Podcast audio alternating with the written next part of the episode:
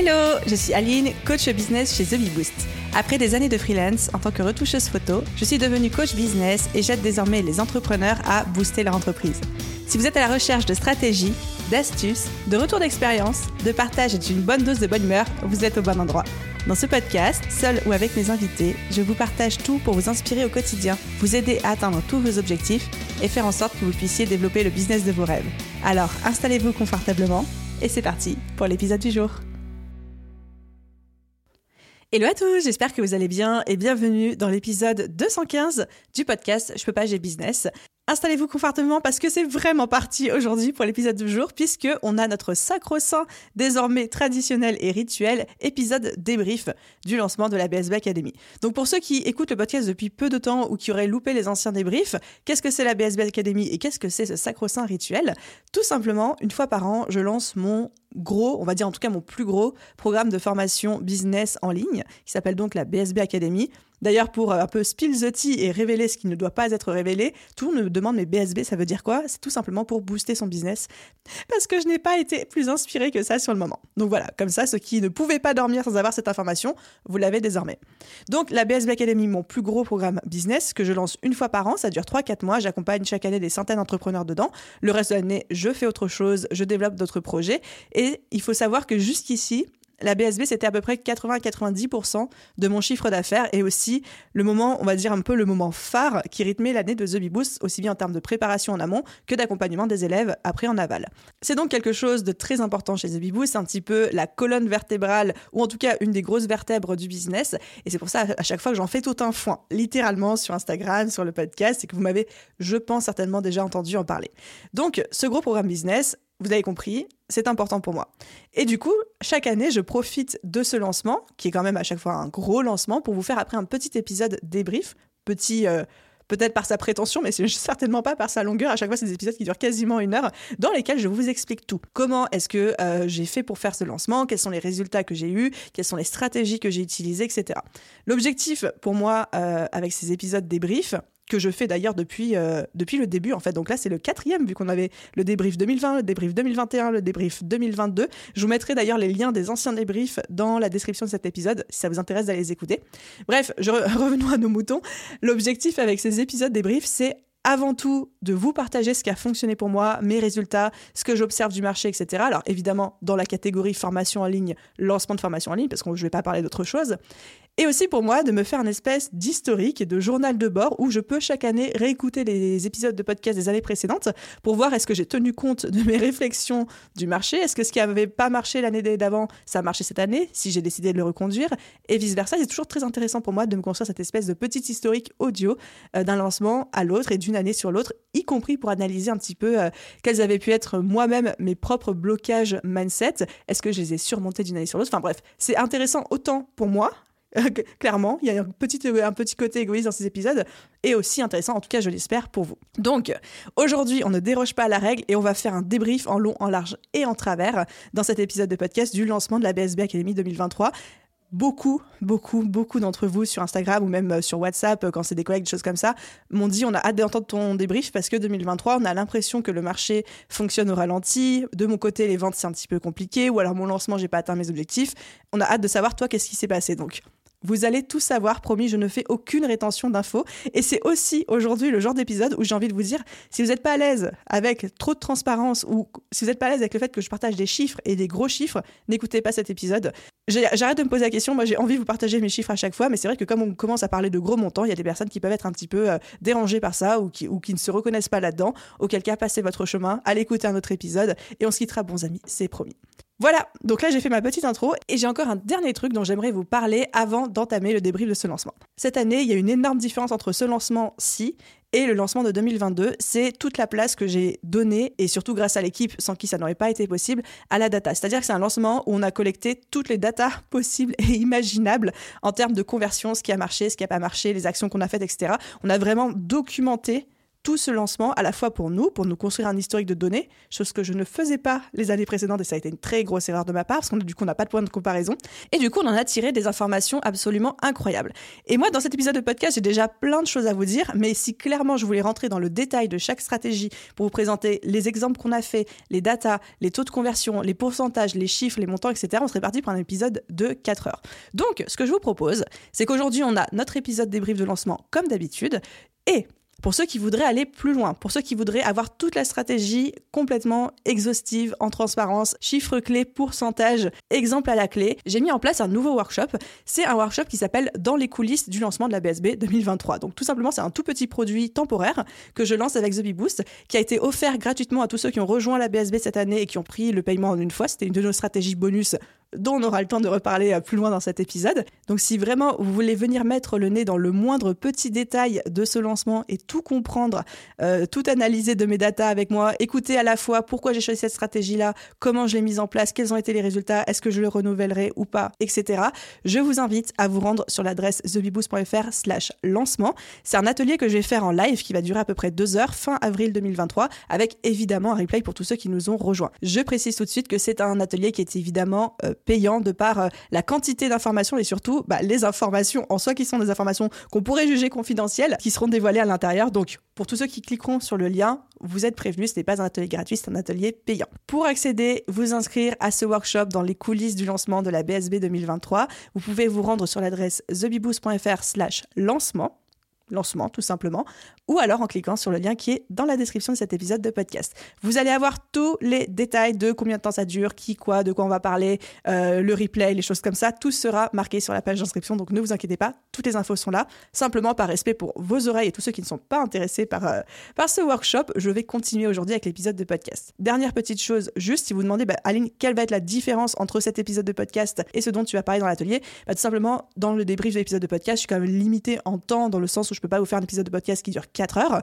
et je ne peux pas non plus vous montrer des exemples, je peux pas vous montrer des visuels, je peux pas vous montrer des courbes, je peux pas vous montrer des pourcentages, je peux pas vous montrer par exemple quels sont les visuels de pub qui ont le mieux marché euh, chez nous ou pas, quel est le taux de conversion, où ont été les clics sur la page de vente, quel a été le, parcours utilisateur, enfin tout ça c'est des choses que je peux pas vous montrer dans un épisode de podcast, mais qui seront abordées évidemment dans, euh, dans ce workshop, comme ça vous savez la différence. Mais vous pouvez en tout cas commencez par écouter cet épisode de podcast. Et puis si vous vous dites j'ai envie d'aller plus loin, j'ai envie de savoir tous les détails, le juicy stuff, tout le croustillant, et eh ben ce sera dans le workshop où ça va se passer. Allez, thebiboost.fr slash lancement et nous on va commencer tout de suite notre débrief. Alors, comme on va être dans un épisode débrief que je devine déjà assez long, euh, au programme. Je vous ai fait un petit programme, comme ça vous savez à peu près de quoi on va parler, dans quel ordre. En tout premier, on va parler de mes résultats. Je vais vous donner les chiffres, je vais vous donner le nombre de ventes. Comme ça, je sais que c'est l'information croustillante de l'épisode que tout le monde attend. Au moins, je vous le donne dès le début. Comme ça, ceux qui vont plus envie d'écouter la suite après, vous ne l'écouterez pas. Mais euh, voilà, on va parler des résultats. Et après, je vais vous dire comment j'ai eu ces résultats et surtout pourquoi j'ai eu ces résultats-là. En deuxième partie, on va parler du brainstorming que j'ai eu euh, avec moi-même et puis ensuite avec l'équipe en amont du lancement. C'est-à-dire qu'est-ce qui s'est passé depuis l'année dernière dans le marché de manière générale, mais aussi chez The Boost. À quoi est-ce qu'on devait prêter attention, l'équipe et moi, pour préparer ce lancement 2023.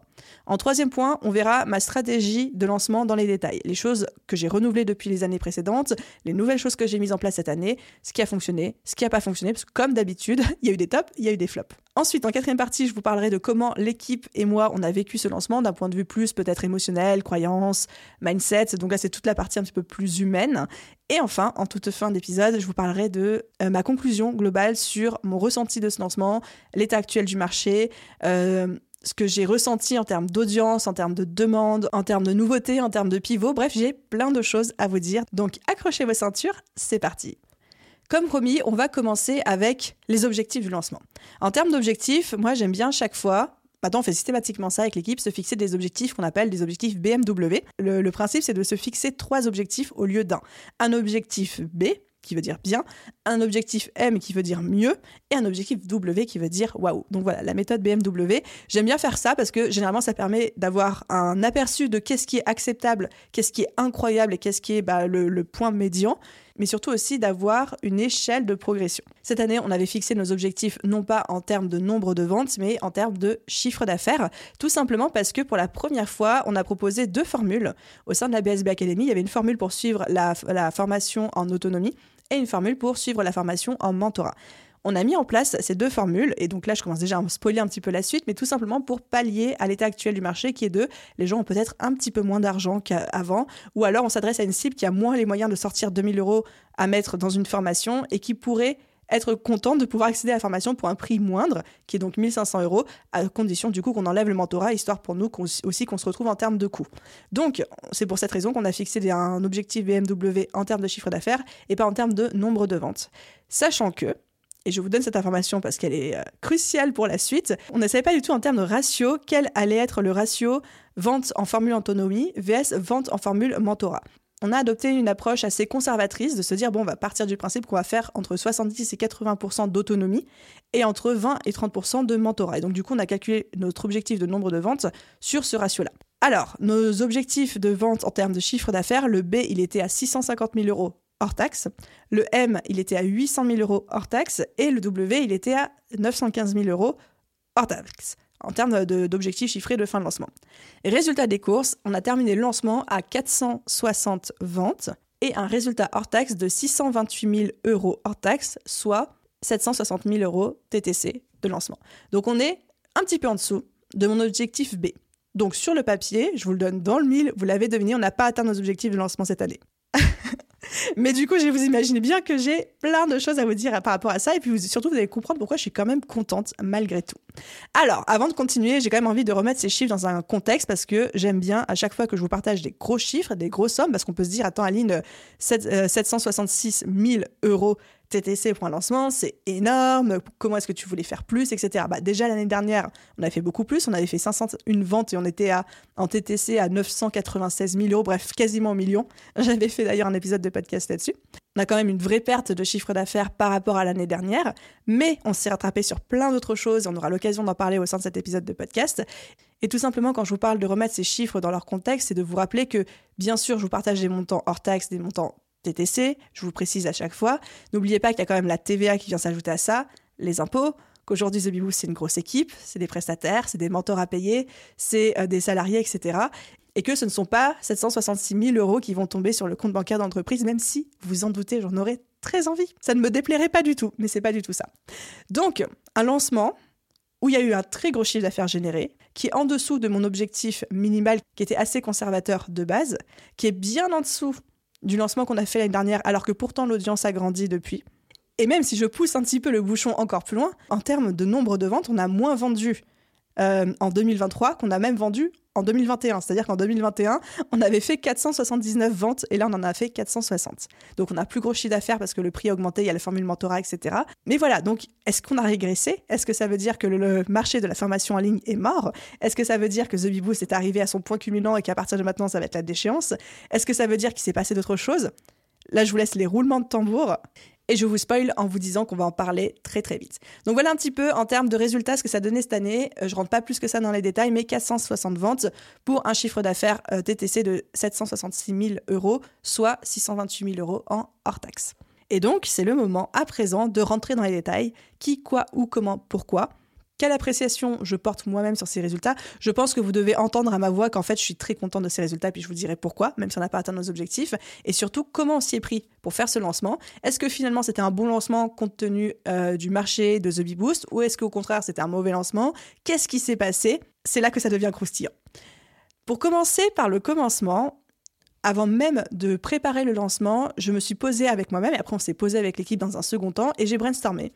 Et j'ai brainstormé à la fois sur Qu'est-ce qui s'est passé ces 12 derniers mois? Quel est l'état du marché actuel? Et quel est l'état actuel de The Bee Boost. Je m'explique. Qu'est-ce qui s'est passé depuis l'année dernière? Donc j'ai regardé à quel point l'audience avait grossi. Est-ce que l'audience a beaucoup grossi? Est-ce qu'elle a peu grossi? Est-ce qu'elle a grossi de manière qualitative? Est-ce qu'elle a grossi de manière quantitative? La première observation que j'ai posée, c'était de me dire l'audience a grossi de 30%, que ce soit sur Instagram, la liste email, on a grandi en un an et c'était parfait. 30% c'est une belle croissance, mais qui n'avait quand même rien à voir par rapport aux croissances des années précédentes où on doublait l'audience systématiquement entre chaque lancement. Donc déjà là, j'avais un premier indicateur qui me disait hmm, ça va être compliqué de faire aussi bien que l'année dernière. Déjà là, j'avais un petit warning dans ma tête en disant si je veux faire le même résultat que l'année dernière, mais que j'ai pas doublé mon audience, donc ça veut dire potentiellement euh, si l'audience n'a grandi que de 30%, c'est-à-dire que tout le reste, ils ont déjà entendu parler de la formation l'année dernière, c'est pas dit que j'arrive à refaire exactement le, même résultat. Ensuite, j'ai aussi regardé qu'est-ce qui s'est passé depuis l'année dernière en termes de concurrence. Quels étaient les produits concurrents? Qu'est-ce que ça voulait dire par rapport à moi? J'ai regardé quel été l'état actuel du marché j'ai observé que, en tout cas dans l'audience de Beboost, les retours qu'on avait beaucoup les mois qui ont précédé le lancement, c'est une espèce de lassitude généralisée. Lassitude parce qu'il y a trop de contenu, il y a trop d'offres, il y a aussi une grosse fatigue à la fois mentale et physique qui s'est installée. Alors, je parle évidemment vraiment de manière globale, hein, ne vous sentez pas personnellement visé parce que je suis en train de dire, mais des retours que j'observais beaucoup dans les commentaires, dans les mails qu'on recevait, dans les MP que je traitais sur Instagram, il y avait énormément de fatigue et de lassitude auprès de l'audience. Et un besoin, en plus de ça, d'avoir énormément de personnalisation, du fait que les gens avaient tendance plutôt à se diriger non plus vers des formations en ligne, non plus vers des énormes groupes slash énormes promotions comme on peut avoir chaque année la BSB où on accueille 450, 500 personnes chaque année, mais des besoins d'aller vers des programmes plus intimistes avec moins de personnes, avec un accompagnement personnalisé. Donc déjà là, je savais que le, vent n'était pas en ma faveur, en tout cas sur ces points-là, donc j'ai pu commencer à me préparer à ça. Donc ça, c'était l'état actuel du marché, sachant que bien sûr, en plus, comme chacun d'entre nous, j'ai entendu parler du fait que bah, les gens n'achètent plus, que les lancements euh, échouent, qu'il y a plein de gens qui n'atteignent pas leurs objectifs. Donc, entre ça, la crise économique, ce que je détectais du marché, le fait que l'audience n'avait pas énormément grossi, en tout cas pas de la même manière et pas sur la même courbe, mais parce que le business aussi arrive à un nouvel état de maturité aujourd'hui, hein, c'est normal, euh, je sentais, je pressentais que j'allais pas pouvoir avoir des objectifs ultra ambitieux sur ce lancement. Je n'avais pas visé les 2 millions. Et du coup, je me suis dit que je voulais avoir une approche plutôt conservatrice en termes d'objectifs, sachant que pour moi, euh, la vision que j'ai sur cette année avec The c'est de développer deux nouvelles offres. Pas deux, le chiffre 2, mais deux DE, donc c'est-à-dire des nouvelles offres, sur plein de secteurs différents. Aussi bien pour les débutants, pour les entrepreneurs plus avancés, des petites offres, des grosses offres, etc. Et que je n'avais pas envie de passer trois ou quatre mois à trimer sur un lancement, à faire tout ce qui était à mon pouvoir pour atteindre les 2 millions d'euros de chiffre d'affaires avec ce lancement-là, mais après être complètement vidé et rincé et ne plus pouvoir assumer du tout la création de nouvelles offres et de nouveaux lancements pendant l'année 2023. Donc en plus de toutes ces observations de marché qui me faisaient quand même pressentir que je ferais mieux d'avoir une approche conservatrice, j'avais aussi moi-même la vision à long terme sur l'année du business en me disant, bon Aline, préserve-toi, fais un lancement où tu ne feras pas le même chiffre d'affaires que les années précédentes, ou alors juste pareil, ne sois pas trop ambitieuse parce que garde ton énergie, ton temps, ton focus pour la suite de l'année. Et donc avec toutes ces observations-là, j'ai décidé de me euh, fixer les fameux objectifs BMW dont je vous ai parlé juste avant, donc à savoir euh, B 650 000 euros de chiffre d'affaires, M 800 000, donc M c'était le même qu'on a fait l'année dernière, et le W, sur un malentendu, 915 000 euros de chiffre d'affaires hors taxe, qui aurait fait plus d'un million, un million deux je crois, en termes de chiffre d'affaires TTC. Donc ça c'était un petit peu les observations et ce qui a dirigé la manière dont je me suis fixé les objectifs. Je regarde le marché, je regarde le business, je regarde moi ce que je veux et en fonction de ça, je me fixe des objectifs. C'est pas juste je me fixe des objectifs euh, au doigt mouillé comme ça. Ensuite, par rapport à ça, j'ai eu aussi des solutions et des euh, pistes par rapport à l'énergie du lancement. L'énergie dans le sens, quel type de lancement est-ce qu'on va mettre en place? Est-ce qu'on va mettre en place un lancement super bourrin? Est-ce qu'on va y aller en douceur? Est-ce qu'on veut euh, faire un hold-up sur Instagram ou est-ce qu'au contraire, on veut rester plus discret cette année? Avec tout ce que j'ai observé du marché, ce que j'ai commencé à vous partager ici, j'ai pris conscience de la nécessité, en tout cas mon interprétation, et c'est celle de l'équipe aussi, c'est qu'on s'est dit, OK, on va chauffer la salle en douceur. On va être là, être présent pour aider les personnes, notre audience, à naviguer dans ces temps incertains actuels, à prendre confiance en leur business. On va y aller doucement. Et donc c'est là où on s'est dit, il va falloir être particulièrement efficace dans les semaines qui vont précéder le lancement pour aider les gens à se reconnecter à leurs besoins, à se reconnecter à leurs problématiques, à trouver des solutions, à les rassurer pour qu'ensuite on puisse leur proposer le programme. Donc cette année, plus encore que les années précédentes, on a fait extrêmement, extrêmement attention à toute la phase de pré-lancement, qui sont les semaines qui précèdent le lancement. En termes de contenu, on s'est beaucoup concentré sur la réassurance des gens, sur aussi la facilité, ce qu'on appelle les quick wins, les victoires rapides, et sur la multiplication des points de contact, c'est-à-dire on s'est rendu compte que les gens avaient besoin de nous parler à la fois sur Instagram, par email, puis sur le site internet, puis par plein de points de contact pour se rassurer et être sûr que c'était le bon choix pour eux et pour leur business et leur montrer qu'en fait on était actifs de partout et que c'est pas juste une formation au cours de laquelle ils allaient être un petit peu noyés dans la masse mais qu'on serait vraiment présent pour eux malgré le grand nombre d'élèves, le grand nombre de clients chaque année. Donc voilà un petit peu toutes les observations qu'on a faites à la fois sur le marché, sur euh, The Bee Boost en tant que tel et sa place dans le marché aussi en tant, en tant qu'acteur, et puis même sur moi, mes envies, mes envies avec l'équipe et le fait que malgré tout, on avait envie de se donner à fond dans ce lancement, mais on n'avait pas envie de se brûler au passage. Et ça, pour moi, c'était euh, un no-go. Plus jamais de ma vie, je me brûle pendant un lancement. Et vous allez voir que ça a eu, ça a eu ses répercussions aussi. Ceci étant posé, Passons à présent à la stratégie de lancement. Qu'est-ce que j'ai aligné comme stratégie pour répondre à tous ces besoins perçus? Déjà, on va dire que le squelette de base reste exactement le même que les années précédentes. C'est-à-dire que j'ai repris la structure des lancements de 2020, 2021, 2022, qui était la même structure, mais que je peaufinais, que j'affinais à chaque fois. On est reparti là-dessus. Donc cette structure, c'est on fait un espèce de pré-lancement avec le contenu. Je vous explique juste après ce que j'entends par là. Ensuite, on vend avec des webinaires, c'est-à-dire on fait des masterclass, on les donne à trois reprises et à la suite desquelles on propose la BSB Academy. On ouvre le panier pendant 10 jours et ensuite, pendant ces 10 jours, on fait plein d'email marketing aussi avec un gros effort sur euh, la liste email pour vendre. Donc, on vend par webinaire, on vend par liste email et on vend par la création de contenu, les réseaux sociaux. C'est ça notre stratégie. Par rapport aux années précédentes, les stratégies que j'ai renouvelées cette année, ce sont celles-ci. La stratégie de pré-lancement avec le contenu mais cette fois-ci en ayant un regard encore plus attentif sur toutes les différentes étapes qui aident un client à franchir le cap d'avoir envie d'acheter chez vous. Donc j'ai déjà fait un épisode de podcast là-dessus où on parle de ces différentes euh, stades. Il y a le euh, unaware, problem aware, solution aware, euh, buyer, etc. Je vais pas toutes les refaire ici parce que ça pourrait faire l'objet d'un épisode de podcast à part entière, mais voilà. C'était l'épisode numéro 210 sur comment mettre en place une stratégie de contenu qui fonctionne. Et on parle dedans des cinq étapes de conscience. Donc, on a respecté cette stratégie-là nous-mêmes et on a fait à peu près deux mois de création de contenu ultra concentré, lancement avant. Qu'est-ce que ça veut dire? C'est-à-dire que pendant deux mois, on a posté que des contenus, que ce soit sur Instagram, sur euh, LinkedIn un tout petit peu. J'ai tenté un comeback sur LinkedIn qui a été un flop, mais bon, ça c'est pas grave, euh, parce que je m'y suis pas tenue. Sur le podcast aussi, j'ai créé uniquement des contenus qui étaient à destination des personnes que je voulais faire rentrer dans la BSB, donc qui allaient les prendre au stade auquel ils étaient, je ne sais pas quoi faire pour développer mon business, j'ai pas confiance en moi, euh, je ne sais pas comment investir, je ne sais pas par quoi commencer, je me sens un petit peu perdu, etc. Et les faire passer par plein d'étapes de prise de conscience au cours de ces deux mois avec mon contenu, quel que soit le format, quelle que soit la plateforme, pour qu'ils se disent je sais que j'ai besoin d'investir, je suis prêt à investir, j'ai suffisamment confiance en moi et en The Boost pour investir, à l'ego, j'y vais, je vais dans la BSB Academy. Donc ça, c'était toute notre stratégie de pré-lancement contenu. Cette stratégie, il y avait deux objectifs. Objectif numéro un, c'était d'avoir un maximum de nouvelles personnes, donc de nouveaux leads dans notre écosystème, donc avoir un maximum de visibilité, un maximum de nouveaux abonnés sur les comptes Instagram, sur le podcast, euh, dans la liste email, tout en construisant cette confiance et en éduquant les gens sur le fait qu'ils allaient avoir potentiellement besoin d'acheter chez nous ensuite. Donc c'est là où on a sorti notre fameux Lean Magnet, ce contenu gratuit qui nous a permis d'acquérir de nouvelles adresses email, de nouveaux contacts de prospects. Ce Lean Magnet, beaucoup d'entre vous le connaissent, c'était le fameux quiz Quel type d'entrepreneur êtes-vous? Chaque année, je crée un nouveau Lean Magnet pour accompagner le lancement de la BSB de l'année.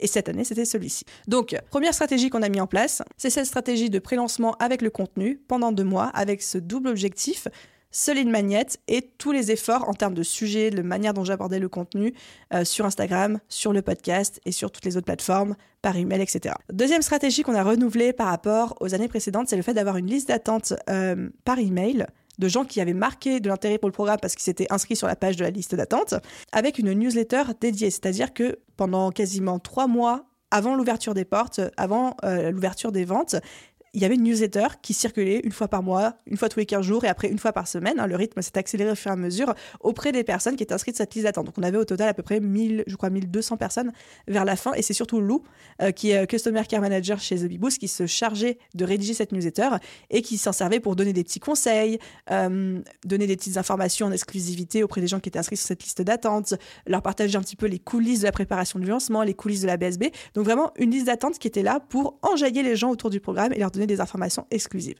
Cette liste d'attente, son but principal, c'était de répondre à cette observation qu'on avait faite du marché, qui est de les gens ont besoin d'être préparés à ce lancement et à cet achat. Ils ont besoin de savoir très en amont que la BSB existe, ne serait-ce que pour être convaincus qu'ils en ont besoin, mais aussi pour pouvoir se préparer financièrement à l'acheter. Donc ça, ça a été un petit peu notre approche de cette année, de se dire, on ne veut pas faire un lancement où on débarque comme un cheveu sur la soupe du jour au lendemain avec une énorme stratégie marketing qui donne très envie d'acheter.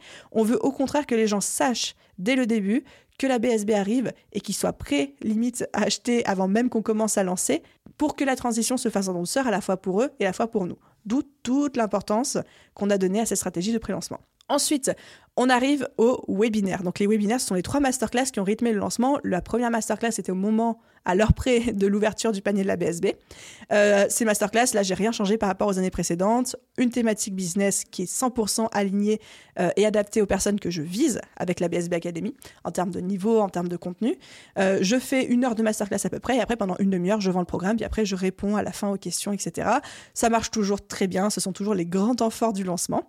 en termes de stratégie renouvelée, on avait également les séquences email. Donc les séquences email, à chaque fois, moi je segmente énormément la manière dont j'envoie des emails. C'est-à-dire que j'ai à peu près pendant toute la durée du lancement trois emails qui partent par jour auprès de trois audiences différentes. Il y a les gens qui sont inscrits à une des masterclass, il y a les gens qui n'ont pas encore acheté et qui ne sont pas inscrits à une masterclass, il y a les gens qui ont déjà acheté ou déjà cliqué mais qui ne sont pas encore inscrits. Enfin, vraiment, je dois avoir peut-être une trentaine d'emails qui partent en l'espace de dix jours et à chaque fois auprès de cibles différentes. Donc ça fait une espèce, pas d'ultra personnalisation, mais quand même de grande personnalisation du parcours acheteur qui, je pense, est très importante d'avoir aujourd'hui, pour ne pas dire quasiment obligatoire. Donc là, je vous ai parlé de la stratégie de pré-lancement de contenu, la stratégie euh, email, la stratégie webinaire. Donc ça, c'est les trucs de l'année dernière. Pour soutenir tout ça, tous ces, efforts, comme l'année dernière, on avait aussi une stratégie publicitaire. Stratégie publicitaire en trois étapes.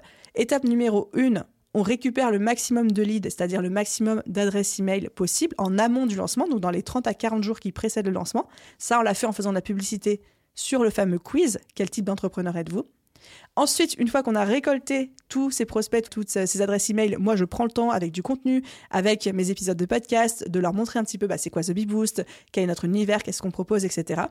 Ensuite, on euh, fait la pub sur les masterclass. À la fois, on fait du retargeting, ça veut dire qu'on renvoie, on réaffiche les publicités auprès de tous ceux qui ont téléchargé le quiz. Donc on, a les moyens aujourd'hui euh, techniques avec euh, la publicité méta de retargeter les personnes qui ont téléchargé ou qui ont cliqué sur notre pub avant. Et aussi on fait la promotion de la masterclass et du webinaire auprès d'une audience qu'on dit une audience froide, c'est-à-dire une audience qui ne connaît pas forcément The Boost, n'est pas forcément abonnée au contenu et n'a pas cliqué sur une pub préalable. Et ensuite, une dernière phase qui est minime en termes d'investissement publicitaire, mais qui est quand même là, qui a le mérite d'exister, c'est une dernière phase de retargeting, c'est-à-dire une fois que les masterclass sont passées, pendant 2-3 jours, on met un tout petit budget publicitaire en tout cas petit budget publicitaire à hauteur du budget précédent, qui sert uniquement à remettre des pubs en disant ⁇ Eh, la BSB euh, ferme bientôt ses portes euh, sous les yeux de gens qui ont cliqué, qui ont été inscrits à la masterclass, mais qui n'ont pas encore acheté. Donc là, c'est juste un peu euh, je me rappelle à ton bon vouloir sachant que en termes de stratégie publicitaire, cette année, j'avais donné à notre, euh, prestataire, donc qui nous gère ça pour nous, un budget de 50 000 euros maximum. Et au final, on n'en a dépensé que 30 000 pour plein de raisons. La première étant, bah, au bout d'un moment, même si on mettait plus de budget, parce qu'on avait plus de budget en réserve, bah, en fait, on voyait que les coûts par lead, donc les coûts par adresse email ou les coûts par inscription pour la masterclass, montaient de manière pas exponentielle avec l'augmentation de budget. C'est-à-dire que par exemple, une inscription à la masterclass pouvait nous coûter 5 euros. Une personne qui nous inscrivait euh, nous revenait à peu près à 5 euros. Mais que dès qu'on mettait plus de budget, bah, le prix montait à 7, 8, 9 euros. Donc on se dit, bah non, autant redescendre à 5 euros pour dépenser euh, intelligemment notre budget. Donc l'un dans l'autre, on a dépensé que, entre guillemets, parce qu'évidemment, ça reste une sacrée somme, mais en tout cas, à l'échelle du chiffre d'affaires généré, c'est assez faible, que 30 000 euros en publicité euh, sur Facebook uniquement. On a essayé de faire de la pub Pinterest, je vous en reparlerai après. Petit spoiler. Euh, donc on avait cette stratégie publicitaire, on avait aussi une stratégie d'affiliation. Exactement comme l'année dernière, avec des partenaires qui ont communiqué euh, sur la formation, sur le lancement en même temps que nous, via une commission pour chaque vente effectuée via leur lien. Donc tout est traqué avec un système de cookies, tout est, euh, automatisé. Simplement, cette année, ce qu'on a adapté, c'est qu'on a eu moins d'affiliés, moins de partenaires. L'année dernière, un des plus gros flops du lancement de 2022, ça a été que on avait tellement d'affiliés, il y a tellement de personnes qui ont parlé de la BSB en même temps que moi que ça a littéralement saoulé, mais vraiment saoulé certaines personnes, et que j'avais eu, je pense, une dizaine de personnes qui m'avaient dit je voulais acheter ta formation et je ne l'ai pas fait parce que tu m'as saoulé avec ta com et que tout le monde en parlait et que ça m'a ça m'a gavé. Et moi, je me dis pour une personne qui me le dit, il y en a peut-être 10 qui l'ont pensé et qui ne me l'ont pas dit derrière. Donc pour 10 personnes qui me disent qu'ils n'ont pas acheté parce qu'il y avait trop de communication, parce qu'il y avait trop d'affiliation, ça se trouve, j'ai perdu une centaine de ventes. Donc je me suis dit, cette année, on va y aller beaucoup plus mollo. Donc on a sélectionné en amont certains partenaires avec qui soit j'ai l'habitude de travailler, soit je voulais diversifier un petit peu l'audience, soit c'était des personnes avec qui euh, je voulais renouveler une collaboration, etc. Et du coup, j'aurais proposé à eux exclusivement d'être affiliés sur le lancement. Donc c'est quelque chose qui s'est fait euh, en direct. Est-ce que cette année, c'était trop peu? Je ne sais pas. Je ne sais pas, franchement. Euh, J'arrive pas à dire, en tout cas j'étais confortable, moi, avec euh, la visibilité que ça a donné à la formation. Je pense qu'on aurait peut-être pu mettre un petit peu plus d'affiliés, un peu plus d'efforts de communication là-dessus. mais au final, je suis quand même très contente des résultats. Euh, toujours pour continuer sur les stratégies renouvelées par rapport à l'année dernière, qui ont fait partie, et je vous en parle dans cet épisode parce que c'est pour moi des choses qui ont contribué directement aux résultats qu'on a générés. Il y avait le fait que j'ai refait c'est un truc que j'avais fait un petit peu à l'instinct l'année dernière et qui avait très très très bien fonctionné. Donc je l'ai refait cette année, c'est le fait de faire tous les jours un live par jour sur mon compte Instagram avec un ancien élève du programme, que ce soit de la promotion 2022 ou 2021, voire même 2020. Et ça, j'ai remarqué que l'année dernière, ça avait extrêmement bien fonctionné, non pas pour la visibilité sur Instagram, mais pour la conversion. C'est-à-dire qu'à partir du moment où quelqu'un, j'ai remarqué en termes de comportement, à partir du moment où un, élève avait les yeux sur la BSB et se questionnait sur est-ce que je vais rentrer dans cette formation, est-ce que je vais l'acheter, il consommait tous ses lives. C'est-à-dire qu'il regardait, ou presque tout, il regardait presque tous ses lives pour voir Aline en, direct, voir si je disais ce que je faisais, que je faisais ce que je disais, entendre les parcours des anciens élèves, pouvoir potentiellement parler avec eux, poser des questions dans le chat, etc. Donc en fait, les lives Instagram, pour moi cette année, mais je m'étais déjà fait la réflexion pour les années précédentes, ce n'est pas un outil de visibilité ni d'acquisition, mais c'est un outil de conversion ultra puissant. En plus de ça, j'ai également remarqué qu'il y avait énormément d'élèves qui avaient déjà acheté la formation, mais qui regardaient, par exemple en début de lancement, mais qui regardaient quand même tous les lives, ne serait-ce que pour valider le fait qu'ils avaient pris la bonne décision et se rassurer par rapport à ça. Donc vraiment, ça, je pense que c'est une stratégie sous-cotée, mais qui a très très bien fonctionné pour moi d'être en live une fois par jour, à la fois pour finir de convertir ceux qui étaient encore en hésitation et pour rassurer ceux qui venaient de rejoindre le programme et qui, en attendant que le programme débute, observaient un petit peu ma communication de lancement. Et ensuite, Dernière chose, dernière stratégie qu'on a renouvelée cette année euh, avec succès par rapport à l'année dernière, c'est tous les efforts qu'on a fait sur l'expérience client. L'expérience client ou l'expérience acheteur d'ailleurs, hein, de manière générale, c'est quelque chose d'extrêmement important pour moi. Avec The Boost, c'est littéralement au cœur de toutes mes préoccupations. Et un lancement ne, fait pas exception. C'est hyper important pour moi que ça se passe bien pour tout le monde, que tout le monde ait des réponses à ses questions, encore plus rapidement d'ailleurs euh, en lancement qu'en temps normal, et que tout le monde se sente rassuré. Pour ça, on a mis plein de choses en place, mais les deux les plus significatives que je peux vous partager, la première, c'est notre système de permanence, qu'on a mis ça en place euh, chez The Boost depuis l'année dernière. Je crois que l'année dernière, c'était la première fois qu'on faisait ça. C'est-à-dire qu'on a fait euh, un Google Sheet, tout simplement, avec bah, des heures de perm comme à l'école. C'est-à-dire qu'on avait listé tous les points de contact possibles, à savoir la liste email, le compte Instagram, ManyChat, notre petite automatisation sur Facebook Messenger pour euh, délivrer le workbook de la masterclass, euh, Help Scouts, qui était le live chat sur la page de vente. On avait listé du coup tous ces points de contact et à chaque fois, on s'était attribué des créneaux horaires. C'est-à-dire que par exemple, euh, le jeudi, de 8h à 10h, bah, c'était Alexia qui était en charge d'être en, en permanence sur tous ces canaux et de répondre à tout le monde. Et ensuite, de 10h à midi, c'était par exemple Lou qui prenait le relais. Et en fait, on avait chaque jour, chaque des créneaux horaires sur lesquels on était, entre guillemets, de permanence pour être sûr de surveiller tous les points de contact, y compris ceux où on pourrait ne pas s'attendre à ce que quelqu'un soit derrière l'écran. Là, je pense tout particulièrement à MiniChat, qui est par définition un robot automatisé, mais avec lequel les gens interagissaient parfois, donc il fallait quand même qu'il y ait une présence humaine derrière l'ordi. Ce qui faisait que pendant les 10 jours de lancement, de 8h du matin à 22h le soir, pour ne pas dire plus tard certains soirs, il y avait systématiquement quelqu'un derrière euh, son ordi qui était là pour répondre à la moindre question. Et ça, ça nous a permis d'être ultra, ultra réactif pour toutes les questions, toutes les demandes, et surtout de fournir une vraie expérience client personnalisée presque individualisée pour chacun dès qu'il y avait une question, un besoin, euh, besoin d'étudier une situation précise pour prendre une décision par rapport à la formation. Déjà, ça, ça n'a pas de prix en termes de conversion, en termes de bien-être pour tout le monde, et surtout pour moi, ça remplace presque alors, pas presque, parce que sinon je vais me mettre des gens à dos.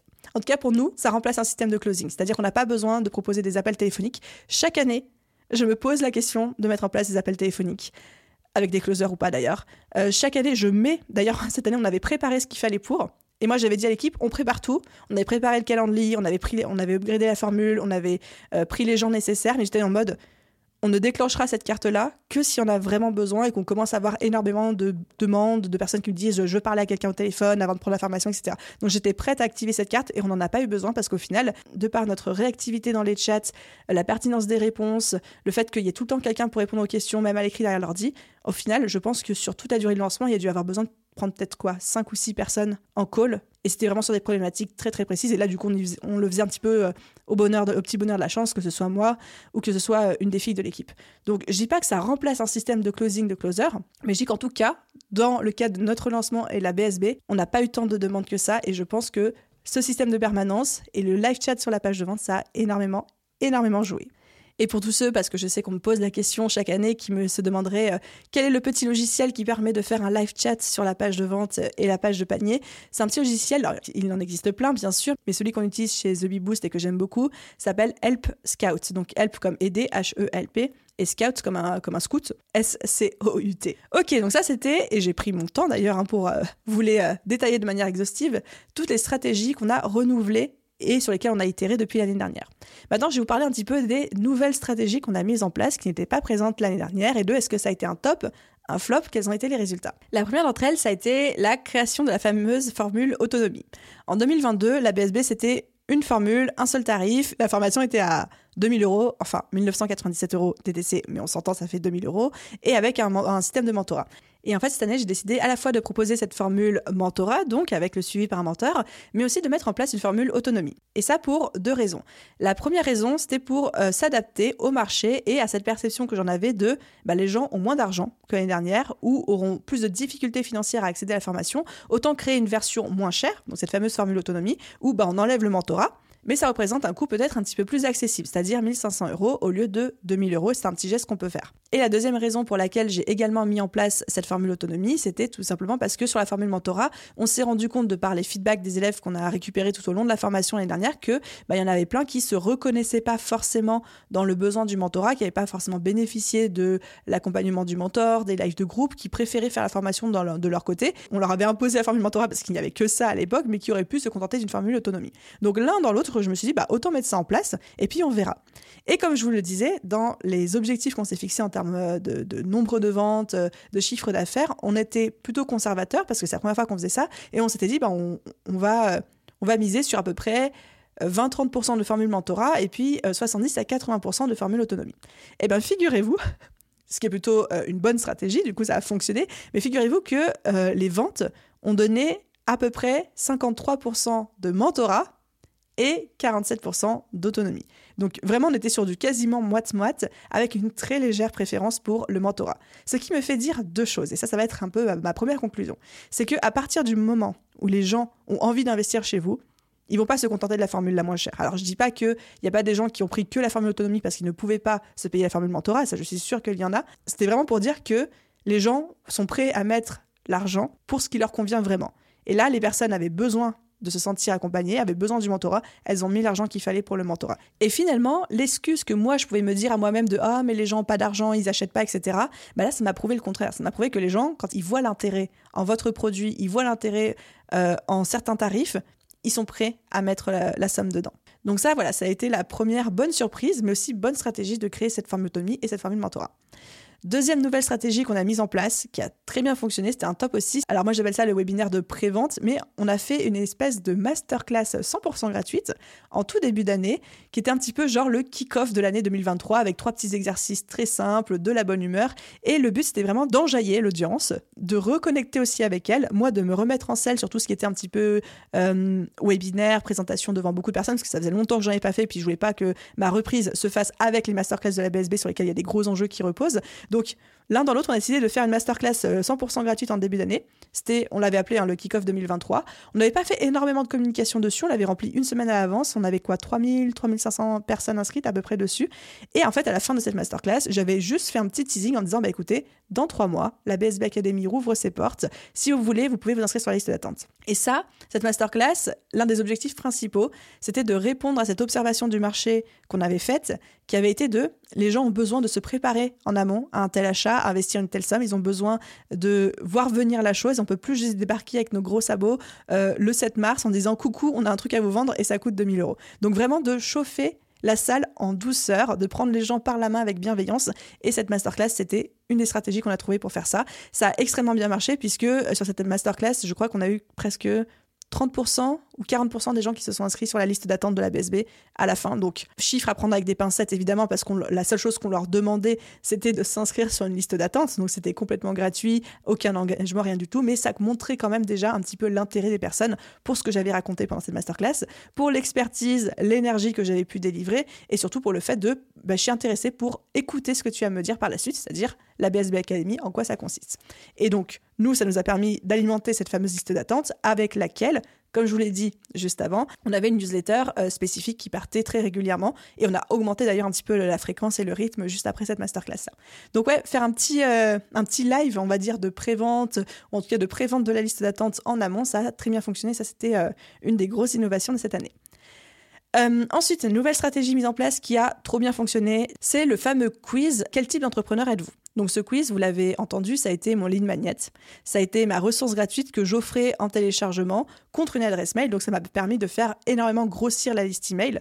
D'ailleurs, le quiz a été téléchargé, je crois, presque 15 000 fois ou un truc comme ça euh, entre le moment où il été mis en ligne, c'est-à-dire mi-janvier, et euh, la fin du lancement. Donc c'est juste énorme, c'est beaucoup plus que sur les, les lead magnets des années précédentes. Donc il a eu son petit succès, on était très contente avec, euh, avec l'équipe. Mais surtout, le double enjeu, et la double utilisation de ce quiz a été non seulement de ramener un maximum de personnes sur notre liste email dans l'univers de Beboost, etc., mais c'était surtout de comprendre qui était notre audience. Je m'explique. Dans quel type d'entrepreneur êtes-vous? Moi, les résultats de ce quiz, donc les quatre grands archétypes qui sont euh, proposés comme résultat, c'est pas des archétypes que j'ai choisis au hasard, c'est des archétypes qui sont directement inspirés, qui se reposent sur les couleurs disques que vous connaissez peut-être, c'est un test de personnalité où on dit qu'une personne est rouge, jaune, verte ou bleue avec différentes euh, variations possibles, mais en tout cas, j'avais basé mes résultats sur ce test de personnalité. Et le but pour moi, c'était de comprendre majoritairement de quoi était composée l'audience. Est-ce qu'on avait plutôt des personnes type vert, bleu, rouge ou jaune? Alors évidemment, il y a de tout, mais est-ce qu'il y avait une majorité qui se dégageait? Et la réponse a été un énorme oui. On s'est rendu compte en analysant les résultats du quiz et surtout en regardant quel profil a été le plus représenté parmi nos audiences, que le profil relié à la couleur verte du disque était surreprésenté dans l'audience, c'est-à-dire plus de, je crois, 40 ou 50% VS les trois autres profils qui faisaient les, euh, les 50 à 60% restants. Et donc j'ai pu adapter toute ma communication en fonction de ce profil type, qui est un profil qui a besoin d'être réassuré, qui a besoin d'humain, qui a besoin qu'on lui explique beaucoup, qui a besoin euh, de voir venir les choses, qui a besoin de beaucoup de témoignages, de beaucoup de preuves sociales, de pouvoir aller parler avec des anciens étudiants, des anciens élèves, qui a besoin qu'on n'essaye pas de lui envoyer énormément de marketing, qui est d'ailleurs assez peu réceptif euh, aux grosses techniques marketing, mais beaucoup plus à l'authenticité, à la transparence. Et donc, en fait, non pas que je ne sois pas authentique et transparente en temps normal, mais le fait de pouvoir le, comprendre de manière un petit peu plus fine, plus en granularité grâce à ce quiz, de pouvoir comprendre aussi quel était le deuxième profil le plus majoritaire parmi mon audience, ça m'a énormément, énormément aidé à faire des choix stratégiques par la suite. Un exemple tout, tout bête, et qui est d'ailleurs la nouvelle stratégie mise en place qui va suivre euh, celle-ci, c'est que comme je me suis rendu compte que le profil majoritaire dans l'audience de Bibo, c'était des profils verts, donc comme je dit, qui ont besoin d'humain, d'authenticité, de transparence, de beaucoup de preuves sociales, de connexion, etc. Suivi Ensuite, le deuxième profil majoritaire, c'est des profils bleus, donc des profils euh, qui ont besoin beaucoup de cadres, de structures, de checklists, de listes très précises des choses. De... Ouais, c'est pas des gens qui vont être sensibles au gros marketing non plus, mais plutôt qui vont avoir besoin de, la liste exhaustive de tout ce qui va être abordé dans le programme, etc. Eh ben, une décision que j'ai prise dans la foulée par rapport à l'analyse de ces résultats de quiz, ça a été de d'avoir une approche complètement différente avec la page de vente. Donc la page de vente de la BSB de cette année, j'ai coupé toute la partie storytelling. C'est-à-dire qu'il n'y avait plus aucune, aucune partie de euh, vous voulez faire ci, euh, il se passe ça dans votre vie, etc. En fait, c'était même plus une page de vente, c'était une page de présentation du programme. Il y avait peut-être une demi-section tout en haut où je disais pour qui c'est, pour qui c'est pas. Et après, directement, je parlais de la BSB. Ce qui faisait que j'avais l'impression, d'ailleurs sur ma page de vente, de, vendre un meuble Ikea, clairement, parce que je faisais que parler de mon programme, pour qui c'est, pour qui sait pas, comment ça se, comment ça se présente, euh, quelles sont les caractéristiques, quels sont les bonus, mais à aucun moment je fais du storytelling, à aucun moment je raconte ma vie. Enfin, il y avait des témoignages, bien évidemment, avec le profil vert qui était majoritairement représenté, j'ai usé et abusé des témoignages, des retours, des études de cas, etc. Mais j'ai complètement coupé toutes les techniques marketing, de storytelling, et euh, de psychologie de vente, de conversion, etc. Parce que je savais que c'était pas ça qui allait parler à mon audience, parce que je savais que j'avais pas une audience qui était majoritairement sensible, ni même qui aimait ça. Et donc je me dis que peut-être pour certains d'entre vous, vous allez vous dire que c'était une idée pas trop bête et que vous allez avoir envie de la reprendre et vous avez ma bénédiction pour ça, de faire un quiz quel type de XYZ êtes-vous de baser les résultats de votre quiz sur un test de personnalité, celui que vous voulez, on s'en fiche, et euh, ensuite de pouvoir segmenter votre audience en fonction de ça. Sachant qu'une des cartes que j'avais dans la main aussi, si le lancement se déroulait pas bien, c'était d'ultra segmenter mes emails de vente en en faisant un pour chaque profil à chaque fois. Donc voilà, ça, j'ai pas eu besoin d'aller jusque-là, pas eu le temps, enfin pas pris le temps en tout cas, mais c'était aussi une piste possible. Donc c'est une meilleure compréhension de l'audience, ça c'était très très cool. Euh, qu'est-ce qu'on a mis d'autre en place comme nouvelle stratégie? Je vois que je prends mon temps avec ce podcast, c'est dingue, mais on dit que des choses intéressantes. J'espère que l'épisode va pas être trop long pour vous. Et en tout cas, j'espère que vous êtes en train de vivre votre meilleure vie. Une autre nouvelle stratégie qu'on a mise en place aussi avec ce lancement, c'était les fameux euh, journées portes ouvertes. Alors, c'est pas quelque chose sur lequel on a énormément communiqué pendant le lancement. Ça a plutôt été en, fait, euh, comme, euh, comme j'aime bien dire, en Soum Soum, en Ninja, où on a beaucoup retargeté par mail les gens qui avaient déjà cliqué sur le lien du panier, des choses comme ça. on a proposé, en fait, c'était le dimanche soir du milieu du lancement, un live que j'appelais le live journée portes ouvertes ou soirée portes ouvertes, où en fait, pendant ce live, la seule chose que je faisais, mais comme je viens de vous le dire pour la page, euh, la page de vente, c'était parler du programme et répondre aux questions. Ce live a été un succès, on a eu 400 inscrits et on a fait, je crois, 18% euh, de conversion. Donc bien plus que tout ce que je peux faire en webinaire. On a fait une cinquantaine de ventes. Une cinquantaine de ventes, ce qui était juste énorme. Juste moi, en parlant du programme et en expliquant qu'est-ce que c'était, qu'est-ce que ce n'était pas et en prenant le temps de répondre aux questions. Donc 50 ventes sans avoir vraiment énormément d'efforts supplémentaires à fournir en termes de création de contenu, créer un nouveau webinaire ou trucs comme ça. Franchement, pour moi, c'était une réussite, en tout cas en termes de 80-20, c'est-à-dire les 20% d'actions qui ont apporté 82% de résultats pendant ce lancement. Clairement, ça, ça en faisait. Et ensuite, dernière petite chose qu'on avait mis en place cette année. Alors c'est pas une stratégie en soi, mais c'est quand même une nouveauté et euh, j'avais très envie de vous en parler, c'est qu'on a sorti un système de bourse. C'est-à-dire que pareil, ça on l'a fait assez en soum soum, on n'en a pas énormément parlé publiquement parce que j'en voyais pas l'intérêt. Ça a surtout été communiqué auprès des gens inscrits sur la liste d'attente. C'est que chaque année, je me débrouille. Alors avant, je le faisais vraiment de manière informelle. Cette année, on l'a fait de manière formelle pour euh, faciliter l'accès au programme à des personnes qui sont dans le besoin, qui sont très motivées, mais qui ont juste une situation personnelle et ou professionnelle qui fait que financièrement, elles peuvent pas. Et donc cette année, on a mis en place un système de bourse sur euh, dossier. Donc il fallait remplir un petit dossier, remplir un questionnaire, nous l'envoyer. Et avec l'équipe, on a fait le jury, on a tranché et on a offert une bourse à 10 personnes, donc 10 entrepreneurs au sein de la BSB Academy. Et c'est des personnes qui ont eu accès au programme à un tarif ultra préférentiel. Je vais rester discrète sur le montant par respect pour ces personnes-là plus que par euh, manque de transparence avec vous. Mais voilà, qui ont eu accès au programme à un tarif ultra préférentiel de par leur situation compliquée et nous, notre volonté de pouvoir dire, bah, on fait beaucoup de ventes chaque année, on a un gros chiffre d'affaires chaque année, on peut aussi consacrer une partie de ce chiffre d'affaires et du potentiel manque à gagner que ça représente d'offrir le programme ou de le faire à un tarif préférentiel. Ça vaut largement le coup. Donc ça, ça a été quand même quelque chose pour moi qui était important de mettre en place. Je voulais déjà le faire l'année dernière. J'avais pas eu le temps, je m'étais concentrée sur d'autres choses et de pouvoir avoir pu l'offrir cette année, c'était vraiment cool. Donc on a la chance d'avoir 10 élèves boursiers avec des projets incroyables qui sont actuellement en train de suivre le programme. Ensuite, Dernière stratégie qui a fonctionné, après je vous dirai ce qui n'a pas fonctionné pendant ce lancement. Dernière stratégie qui a beaucoup fonctionné pour nous, que je n'avais pas du tout, du tout mis en place les années précédentes et que je regrette, donc s'il vous plaît ne faites pas la même connerie que moi, c'est de faire un pilotage à la data c'est-à-dire aux données. C'est de tout, tout, tout, tout, tout relever en termes de données euh, pendant le lancement.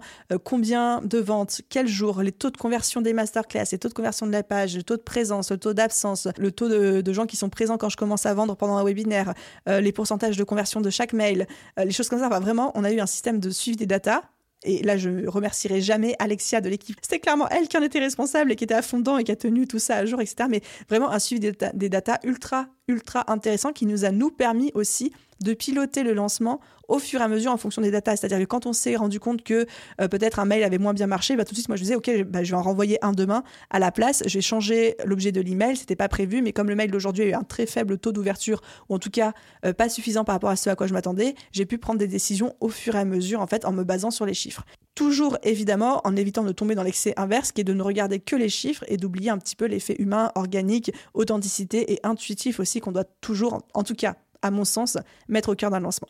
Donc ouais, ce gros pilotage à la data était hyper intéressant à faire. Pour moi, j'ai eu l'impression d'avoir un vrai lancement professionnel pour la première fois de ma vie. Et encore une fois, pour tous ceux qui sont intéressés de, rentrer dans le détail euh, des datas, de comment est-ce qu'on a relevé ça, de quelles ont été les datas du lancement, tout ça, ce sera abordé pendant le workshop qu'on va faire ensemble.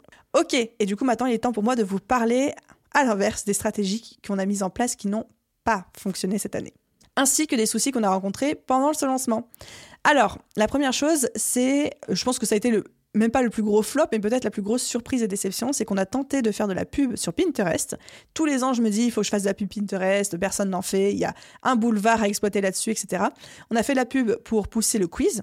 Quel type d'entrepreneur êtes-vous? On a fait de la pub pour pousser les inscriptions à la masterclass. Ça a été un méga flop. ça a été n'importe quoi. Alors, fort heureusement, on n'a pas mis beaucoup de budget. Je pense qu'au total, on a dû dépenser peut-être 300 euros de budget mais on a dû faire quoi 9 inscriptions alors que pour 300 euros de budget avec, euh, avec la publicité Facebook, on en a 600, quoi.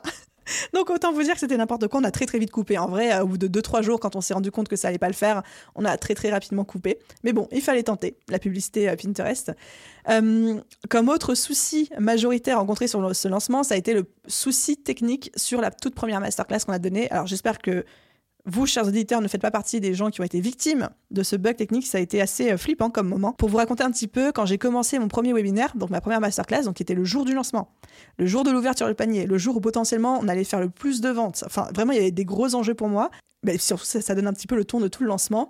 Euh, les gens se connaissent à la masterclass, sachant que moi, j'ai payé 8000 euros pour avoir mon logiciel de masterclass comme je le voulais. Je voulais travailler absolument avec cette plateforme, je voulais absolument avoir une euh, énorme ce qu'on appelle une grande room, c'est-à-dire un gros taux de présence en live, des choses comme ça. Enfin, bref. Je voulais qu'il puisse y avoir jusqu'à 3000 personnes connectées en simultané. Ils m'ont fait une formule spéciale pour moi. Enfin, vraiment, j'avais grave négocié. J'étais très fière de moi de pouvoir utiliser tout ça. J'arrive, je me connecte. Pendant 20 minutes, 60 à 70% des gens n'avaient ni son ni image. C'était horrible. C'était horrible parce que moi j'étais démunie, parce que ça marchait pour certaines personnes et pas pour d'autres. J'ai pas pu commencer ma masterclass avant au moins 15-20 minutes le temps que le souci se résolve. Le souci s'est résolu quand une bonne partie des gens a pété un câble et s'est barré. Donc quand on était moins de présents en live, là, ça recommence à marcher. J'ai pu faire ma, masterclass euh, normalement, mais ça m'a fait perdre énormément de temps. Ça m'a fait aussi beaucoup flipper. On va pas se mentir, c'était pas un moment agréable à vivre. Et je pense que ça m'a aussi fait perdre des ventes, bien sûr, entre ceux qui sont partis en colère parce qu'ils avaient réservé du temps pour une masterclass, et je les comprends. Hein. Ils avaient réservé du temps, pour une masterclass, ils arrivaient à avoir ni son ni image. Entre ceux pour qui ça fonctionnait, mais qui ont dû m'écouter, m'excuser, et puis essayer de résoudre le problème pendant 20 minutes, alors que le problème ne venait pas de moi. Enfin, en tout cas, je l'ai compris après, dans le sens où si ça marchait pour certains et pas pour d'autres, je vois pas comment le problème aurait pu venir de moi. Euh, mais du coup, il y a quand même des gens qui ont perdu patience, même si ça fonctionnait pour eux, parce que bah, au bout d'un moment, ils se sont dit, euh, ça fait un quart d'heure que je suis connecté, si la masterclass ne commence toujours pas parce que la pauvre The Boost est en plein problème technique, je vais faire autre chose de ma vie. Donc là, potentiellement, ça m'a coûté des ventes dans ce sens-là aussi. Donc ça, ça a été un moment pas sympa. Je vous passe le détail du chat où il y a des gens qui se sont vraiment énervés dans le chat en ligne et où j'ai vu des messages passer qui n'étaient pas sympas. J'avais envie de dire aussi parfois, j'ai pas tué ton chat, j'ai pas assassiné ton chien, tout va bien, c'était une masterclass gratuite on se détend. Mais bon, encore une fois, je peux comprendre que des gens aient réservé leur temps, leur énergie pour cette masterclass et que c'est tellement frustrant quand techniquement ça fonctionne pas. Bref, si vous faites partie de ces personnes-là, je vous présente à nouveau toutes mes excuses. Je l'ai fait par mail juste après, mais je le représente là maintenant. Donc ouais, ça, ça a été le gros bug technique. Mais après, avec le recul, en fait, chaque année, il y a des bugs techniques euh, sur, euh, sur ma première masterclass. Quel que soit le logiciel que j'utilise, j'essaie de le changer chaque année pour aller vers des solutions de plus en plus onéreuses, mais de plus en plus qualitatives. En fait, chaque année, le premier webinaire, c'est, je sais pas si c'est le karma ou si c'est parce qu'on est trop à se connecter en même temps, même si normalement on n'est pas censé être limité. Ça peut être plein de choses, mais à chaque fois, c'est un bug. Bref, l'essentiel, c'est que ça ne nous ait pas euh, coûté le lancement, que ça ne nous ait pas démoralisé plus que de mesures, des choses comme ça. Euh, et je pense que le deuxième souci que j'ai rencontré sur ce lancement, clairement, donc là c'est quelque chose que j'ai pas pu corriger pendant le lancement parce que c'était trop tard entre guillemets, c'est le taux de conversion pendant mes masterclass de cette année VS l'année dernière. C'est-à-dire que je suis pas quelqu'un qui convertit énormément pendant euh, une masterclass. Convertir, c'est-à-dire le nombre de ventes VS le nombre de personnes présentes. Euh, la moyenne du marché, c'est à peu près 5%. Et moi, je suis toujours entre 5, 6, 7% en fonction des années, en fonction des masterclass, en fonction de s'il y a beaucoup de monde, pas beaucoup de monde, etc. Et en fait, les années précédentes, j'étais oui, entre 5 à 7% Ça varie en fonction de est-ce que c'est la première masterclass, et généralement c'est la masterclass, il y a une audience qui connaît déjà The Bee Boost, ou est-ce que c'est la dernière, ou c'est une audience un petit peu plus froide. Ça, c'est toujours intéressant à, observer aussi. Donc, généralement entre 5 et 7% et là, cette année, j'étais plus entre 4 et 5% Donc, j'ai perdu de la puissance en conversion. Donc, est-ce que ça veut dire que je suis moins bonne à la vente ou en live qu'avant? Je ne pense pas. Je pense juste que c'est dû au fait que la manière que j'ai eu de présenter la formation, de faire ma masterclass, peut-être le sujet de la masterclass aussi, la longueur euh, de mes lives, ont fait que ça a perdu en pourcentage de conversion. Là, pour le coup, je ne pense pas du tout que ce soit la faute du marché. Je pense que c'est moi et mes techniques de vente qui ont un petit peu perdu en force, en tout cas qui étaient moins adaptées. Euh, j'ai fait le choix de ne pas entièrement refaire ma masterclass en plein lancement pour euh, pallier à ça parce que j'avais pas le temps, j'avais pas l'énergie. Donc je me suis dit, ok, de toute façon, le sujet est annoncé, restons comme ça. Mais j'étais un petit peu déçue de ma performance par rapport à ça, même si c'est quelque chose pour le coup, on a, on a pu pallier avec les fameuses journées portes ouvertes dont je vous ai parlé juste après. Et au final, les fameuses journées portes ouvertes, on, en avait déjà un petit peu parlé avec l'équipe, donc c'était déjà quelque chose qu'on avait dans le collimateur, mais c'est une carte qu'on gardait dans notre moche si jamais on ne convertissait pas assez pendant nos, webinaires, qu'on a activé, et du coup on s'est largement rattrapé, puisque au final, si on fait la moyenne juste de mon taux à moi de conversion pendant les webinaires, on est à genre 4%, ce qui est vraiment pas pas habituel pour moi, mais si on rajoute avec ça la, journée porte ouverte qui a converti à 18%, bah tout de suite, ça, ça nous remonte une moyenne plus, plus, plus. Donc c'était plutôt une bonne stratégie pour pallier en tout cas, enfin qui nous a aidé en tout cas à pallier. Voilà un petit peu sur les gros soucis rencontrés pendant ce lancement. Après, on a eu évidemment des petits soucis techniques à droite, à gauche, des, des, des des petites choses qu'on n'avait pas forcément anticipées, mais je vais pas rentrer dans les détails du détail du détail parce que c'est pas très intéressant parce que c'est des choses qui sont très reliées à certains outils qu'on utilise. Mais, d'un point de vue stratégique, en tout cas, c'est ce que je pouvais vous dire en espérant que ça puisse vous éviter de faire les mêmes erreurs que moi. Ensuite, mes chers amis, il me reste deux choses à aborder avec vous et le podcast après aura déjà bien duré. je pense que vous serez d'accord avec moi. La première, c'est la partie un petit peu plus euh, méta sur ce lancement de comment on l'a vécu, l'équipe et moi, comment on a interprété les choses, comment ça s'est passé entre nous, etc. Et la seconde, c'est la fameuse conclusion tirée de mes observations après ce lancement. Première fois de ma vie où je n'atteins pas mes objectifs, et du coup, comment est-ce que Aline s'est comportée devant le fait qu'elle n'atteignait pas ses objectifs? Alors, du coup, pour vous parler un petit peu de la partie sur comment l'équipe et moi on a vécu ce lancement, la réponse c'est excessivement bien, mais vraiment, vraiment, vraiment, vraiment bien. J'ai été très, très contente. On a eu une cohésion d'équipe absolument incroyable pendant ce lancement. Les filles étaient à fond. Je les remercierai jamais assez pour ça. Et au final, évidemment que ça a été sport, évidemment que ça a été prenant, que ça a été intense, que ça nous a demandé de faire des heures de ouf. Mais à la différence des autres années, j'ai pas l'impression qu'on a terminé ce lancement en étant épuisé et brûlé comme les années précédentes. Et en fait, moi, je me dis que c'est le lancement, là je parle plus pour moi personnellement, je ne vais pas parler au nom des filles de l'équipe, et pour moi ça a été le plus beau 80-20 de ma vie. C'est-à-dire qu'on a peut-être fait 20% de ventes en moins que l'année dernière, mais moi je sais que personnellement j'ai 80% de gains en termes de santé et de bien-être. C'est un lancement pour lequel, pour la première fois de ma vie, je me suis pas rendue malade, ou j'y suis pas allée à fond, ou j'ai pas fait des horaires excessif comme je pouvais le faire les années précédentes. Alors, encore une fois, ça reste un lancement, ça reste un lancement je faisais 70, 80 heures par semaine, où j'étais à fond. Mais quand je compare aux autres années et à quel point je, je, je je m'impliquais dans le lancement. Cette année, j'ai privilégié ma santé, mon bien-être. Et perdre 20% de, de ventes pour gagner 80% d'état de santé mentale, derrière, je trouve que bah, c'était le meilleur calcul que j'aurais pu faire. Ce qui m'a permis de faire ça aussi, c'est que cette année, j'ai énormément réutilisé des choses de l'année précédente. C'est-à-dire, par exemple, les séquences email de lancement. Évidemment qu'elles ont été un peu retravaillées, mais je suis partie de la même base. C'est-à-dire que j'ai réutilisé les mêmes emails que l'année dernière, sauf que je les ai mis à jour, j'ai changé des petits paragraphes, j'ai fait des modifications, etc. Mais j'ai pas tout recommencé à zéro. Et ça, je pense que ça a été peut-être mon plus gros blocage mindset pendant ce lancement, parce que j'avais la sensation, je me racontais l'histoire, que si je réutilisais les mêmes emails que l'année dernière, si je réutilisais la même base de page de vente, si je réutilisais euh, les mêmes discours, les mêmes arguments, les mêmes témoignages, si je ne repartais pas de zéro, eh ben, je n'allais pas pouvoir atteindre les résultats que je cherchais. Alors, je sais pas a des gens qui s'en sont rendus compte, je pense. Je sais pas si ça m'a coûté des ventes, probablement, peut-être une ou deux, mais voilà, perdre une ou deux ventes, mais avoir gagné des dizaines d'heures et des dizaines d'heures de travail et du coup de sérénité aussi, pour moi, ça n'a pas de prix. Donc le fait que je réutilise et que je recycle beaucoup m'a énormément aidé pendant ce lancement à ne pas avoir des horaires trop dingues, mais surtout à gagner en sérénité, à gagner euh, en bien-être. Deuxième chose aussi euh, qui a été assez particulier à vivre pour moi pendant ce lancement, mais que j'ai mis en place au début de manière inconsciente et après de manière consciente en le communiquant à l'équipe, c'est que pour la première fois, j'étais pas tellement attachée à mes objectifs que j'étais à fond dans la vente, quitte à aller chercher les gens par la peau des fesses. Cette année, j'ai refusé encore plus de personnes que les années précédentes. C'est-à-dire que j'ai toujours été transparente et authentique en disant, quand une personne n'était pas du tout un bon fit pour le programme, je lui disais, n'achète pas la BSB parce que ça ne va pas te convenir pour X ou Y raison. Et les personnes pour qui j'avais un doute ou pour qui je pensais que c'était un bon fit, je leur disais, viens dans le programme et puis au pire, si tu le sens pas, il y a la garantie de remboursement, etc. Cette année, pour la première fois, si la personne n'était pas, selon moi, 100% mon client idéal, je lui disais non. Après, ça n'en a pas empêché certains de quand même venir et je suis très content que ces personnes-là soient dans le programme. Mais vraiment, je me suis mis aucune pression d'essayer de convaincre qui que ce soit. Voire même, j'ai des personnes qui me disaient par message privé, ça me faisait beaucoup rire, mais Aline, en fait, euh, quelque part, j'attends que tes arguments pour euh, me convaincre de venir dans la formation. Je disais, mais je te dirai jamais d'acheter ma formation.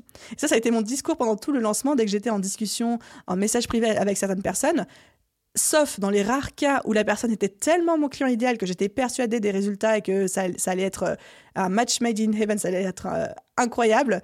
Mais en dehors de ces moments-là, à aucun moment je disais aux gens vas-y achète, vas-y achète. Je disais juste voilà euh, les arguments pour, voilà les arguments contre, et je te laisse trancher. Et j'ai été beaucoup plus sereine cette année en termes de vente parce que j'étais moins attachée aux objectifs, moins attachée euh, aux résultats. Et je trouve qu'on en résulte avec une promotion cette année qui est extrêmement qualitative en termes de, profil, extrêmement engagé. Et ça, ça me fait vraiment super, super plaisir. Donc euh, voilà un petit peu comment on l'a vécu. Alors les filles évidemment ont énormément travaillé dans l'équipe. Hein. Elles ont fait, je vous le répète, c'est un travail incroyable. Mais vraiment cette sensation de de par tous les efforts qu'on a fait, de par les stratégies sur lesquelles on a itéré, de par la préparation euh, qu'on a mise en place, a, enfin chez nous, chez The c'est quand même 4 mois de préparation, quasiment à temps plein pour tout le monde, hein, un lancement. Euh, le fait qu'on a beaucoup recyclé du contenu, le fait qu'on était, enfin en tout cas que moi j'ai été, mais je pense que du coup ça s'est ressenti auprès de l'équipe, beaucoup moins attaché aux résultats en termes d'objectifs. J'ai la sensation que ça a été un lancement qui s'est vraiment bien déroulé euh, pour tout le monde, en conclusion. Donc voilà pour tout le côté un petit peu plus bien-être. Donc euh, voilà, première fois de ma vie que je termine un lancement en n'étant pas en pleine forme non plus, mais en tout cas euh, en bonne forme où je me dis pas si seulement je pouvais avoir trois semaines de vacances juste pour dormir devant moi. Quoi. Ce qui est plutôt, en tout cas me connaissant, une victoire en soi. Et j'arrive avec la toute dernière partie de cet épisode de podcast qui est un petit peu la conclusion. Conclusion de l'épisode, mais aussi conclusion tirée de mes observations de ce lancement sur bah, l'état actuel du marché, mon lancement, ma performance, ce que j'en pense, etc. La chose indéniable, à mes yeux, c'est qu'on est face à un marché qui est un peu plus ralenti que les années précédentes, mais aussi beaucoup plus exigeant. Dans le sens où vraiment j'ai senti le fait que les personnes qui ont rejoint la BSB cette année sont des personnes qui ont pris le temps de réfléchir avant de passer à l'action. On le valide ça avec des datas comme par exemple le taux de retour important sur la page euh, de vente du programme qu'on a analysé avec Google Analytics. Donc beaucoup de visiteurs qui revenaient relire la page. Le fait qu'il y a plein de personnes qui m'ont parlé du début jusqu'à la fin du lancement euh, par message privé, qui ont posé plusieurs fois des questions qui sont revenus régulièrement parler avec l'équipe euh, sur les live chats de la page de vente pour vraiment prendre la meilleure décision pour eux et pour leur business. Donc c'est vraiment un des achats plus qualitatifs qui se font aujourd'hui plus que quantitatifs ou alors j'ai vu une action marketing, j'ai vu un compte à rebours, j'ai vu une masterclass et j'ai cédé euh, aux sirènes du marketing et après j'ai regretté mon choix. Et ce côté beaucoup plus qualitatif, beaucoup plus réfléchi, beaucoup plus impliqué, je le ressens vraiment aussi même aujourd'hui dans la BSB parce que un, je vois que les personnes sont hyper impliqués euh, dans la formation, dans le fait de développer leur business, etc. Et surtout, on est sur un taux de remboursement qui a chuté de ouf par rapport à l'année dernière. Il faut savoir que les années précédentes, dans la période de garantie de la formation, j'avais à peu près 2% de demandes de remboursement. Ça correspondait à peu près à 10 élèves sur 500, ce qui était un taux très très raisonnable. Hein. Normalement, les moyennes sont beaucoup plus hautes que ça, mais en tout cas, nous, ça a toujours été 2% d'une année sur l'autre. Cette année, on est à 1,3%. Euh, donc, il y a eu beaucoup beaucoup moins de demandes de remboursement par rapport à l'année dernière, et je pense que ça se justifie par le fait que, un, moi, j'étais plus light en termes d'action marketing, d'utilisation de techniques comme l'urgence, les choses comme ça, et deux, le fait que ce soit des profils qui ont beaucoup plus réfléchi, beaucoup plus mûri leur décision d'achat qui montre bien qu'aujourd'hui, les gens, ce n'est pas qu'ils ont plus l'argent. Alors certes, je vais pas euh, vous dire qu'il n'y a pas de crise économique, je vais pas vous dire que c'est difficile financièrement pour beaucoup, beaucoup de personnes aujourd'hui, parce que évidemment que ça l'est. Simplement, les personnes sont plus regardantes sur ce qu'elles achètent, sur la qualité, beaucoup plus exigeantes aussi. Ça, on l'a ressenti avec l'équipe. On s'est fait la réflexion que euh, les questions qu'on a reçues étaient des questions toujours très pertinentes et qui démontraient en fait l'exigence des gens d'en avoir pour leur argent par derrière, mais du coup avoir des profils derrière beaucoup plus impliqués et beaucoup plus qualitatifs. C'est aussi prouvé par et backupé par le taux de conversion en masterclass qui a baissé, qui montre que les gens n'achètent pas forcément tout de suite dans l'urgence, mais prennent le temps de réfléchir. C'est pas que la seule euh, explication de pourquoi j'ai un taux de conversion plus bas en masterclass cette année que les années précédentes. Comme je vous le disais, pour moi, c'est aussi le fait que peut-être la manière que j'ai de vendre, de présenter l'offre, la durée du live, etc., tout ça, ça a dû jouer. Mais pour moi, c'est aussi un petit facteur qui explique en tout cas cette chute.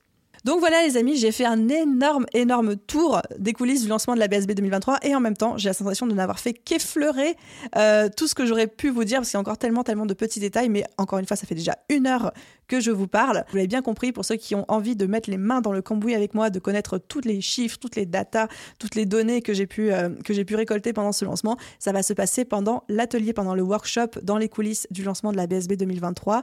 Le lien, je vous le rappelle, est dans la description de cet épisode ou alors vous allez sur thebeboost.fr slash lancement pour pouvoir vous inscrire et avoir absolument tous les détails quant à ce workshop-là. Voilà, j'espère que cet épisode vous a plu, j'espère que ce débrief euh, aura pu peut-être vous donner des nouvelles idées, vous donner des nouvelles stratégies, vous rassurer peut-être par rapport à vos propres lancements ou au contraire vous dire bah écoute finalement moi je m'en sors pas trop mal dans, mon cas parce que j'ai pas observé de baisse sur X ou Y chose ou au contraire je suis sur un, meilleur départ en début d'année 2023 que j'ai euh, jamais eu de toutes mes années business. Enfin, quel que soit votre profil, j'espère que cet épisode de podcast vous a plu. Un grand merci de m'avoir supporté dans vos oreilles et de m'avoir écouté pendant plus d'une heure. Et à vous je vous souhaite une merveilleuse journée, soirée, après-midi, nuit, où que vous soyez. Et je vous dis à très vite dans un prochain épisode. Bye tout le monde